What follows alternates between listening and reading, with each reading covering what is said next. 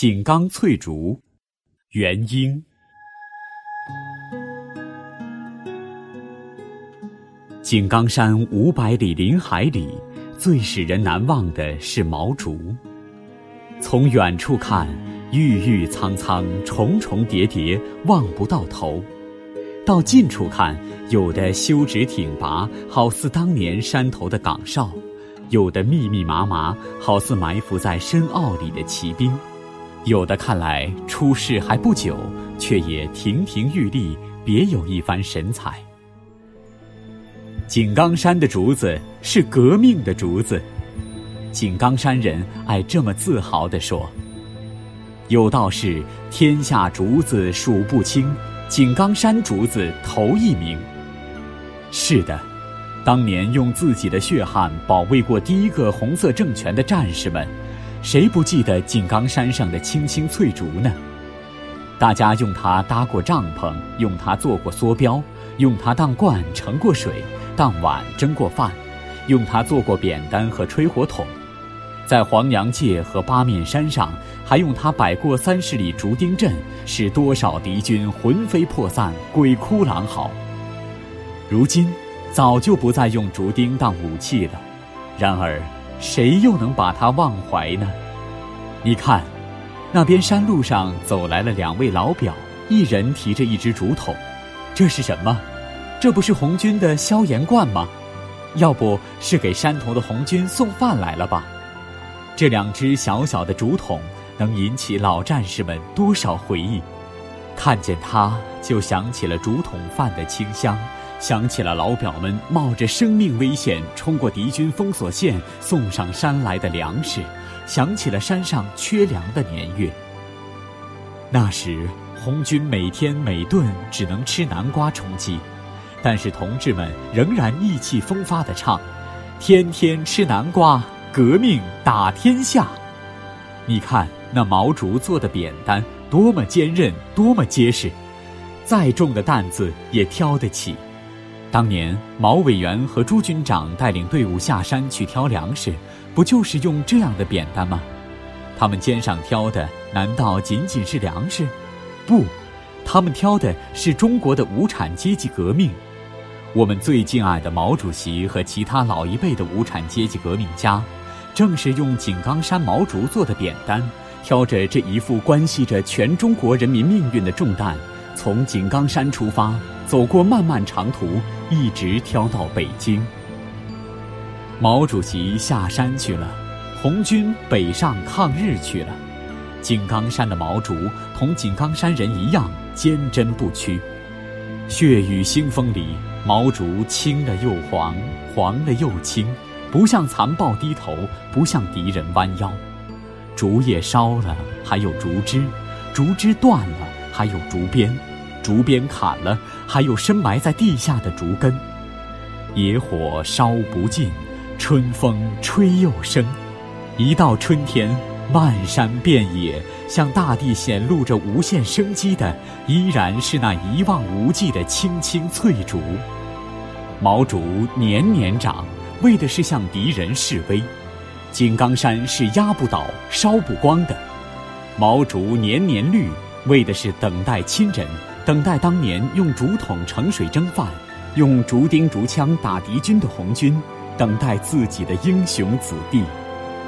朝也等，暮也等，等了漫长的二十年。二十年过去了。毛竹依旧那么清脆，那么稠密，井冈山终于换了人间。为了叫井冈山变得更快，党派来了两千好儿女，同井冈山人一起来开发这座万宝山。他们上的山来，头一件事就是来到竹林里，依靠着青青毛竹盖房落脚。他们踩着当年红军的脚印，攀山过岭，用竹筒盛水蒸饭。可是，看着那一眼望不到边的毛竹，成年累月地藏在深坳里，不能赶快送到那些需要他们的地方去，怎不叫人心焦？一阵风过，毛竹呼啦啦地响，好像也在焦急地叫喊：“快些送我们下山去吧！莫要让我们等老了！祖国社会主义建设多么需要我们呐！井冈山上的毛竹有一千多万根，轮流砍伐是永远也砍不完的。可是，怎样叫着千万根毛竹顺顺当当的下山去，是井冈山建设者们曾经绞尽脑汁的大事。如今，你若是从井冈山许多山坳走过，便能看到一条条修长的竹滑道。他们几乎是笔直的从山顶上穿过竹林挂下山来的，这便是英雄的井冈山人的业绩。他们在竹林里送走了几百个白天和黑夜，用竹滑道、用水滑道送出一百多万根毛竹。这一百多万根毛竹流去了井冈山人多少汗水，是无法计算的。为了搭起滑道，他们翻越了多少陡峭的悬崖绝壁。为了找寻水路，他们踏遍了多少曲折的幽谷荒滩。冒着大风雪，二百多青年男女来到离慈平六十多里的深山，要在那周围二十多里没有人烟的林海深处，完成砍伐三十万根毛竹的任务。漫天风雪，封住山，阻住路，却摇撼不了人们的意志，扑灭不了人们心头的熊熊烈火。风雪一天比一天大，人们的干劲儿一天比一天猛，砍下的毛竹一天比一天堆得高，为竹华道修的架在两座高山之间的竹桥也在一天比一天往上涨。杜鹃花开遍山头的时节，英雄们终于唱着凯歌，欢送着亲手砍下的那三十万根毛竹，让他们沿着满山旋绕的华道。一路欢唱着飞下山去了。你看，你看，这不是又一批新砍的毛竹滑下山来了吗？这些清脆的竹子沿着细长的滑道穿云钻雾，呼啸而来。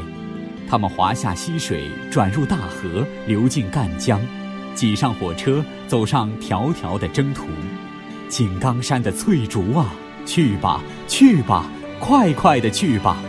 多少工地，多少工厂矿山，多少高楼大厦，多少城市和农村，都在殷切地等待着你们。快快的去吧，带去井冈山人的心愿，带去井冈山人的干劲儿，也带去井冈山人的风格吧。井冈山的毛竹，你是革命的竹子。你不仅曾经为革命建立功勋，而且现在和将来仍然为社会主义、共产主义大厦继续献出一切。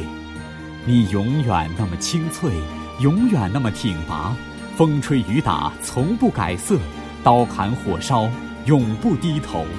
这正是英雄的井冈山人，也是亿万中国人民的革命气节和革命精神。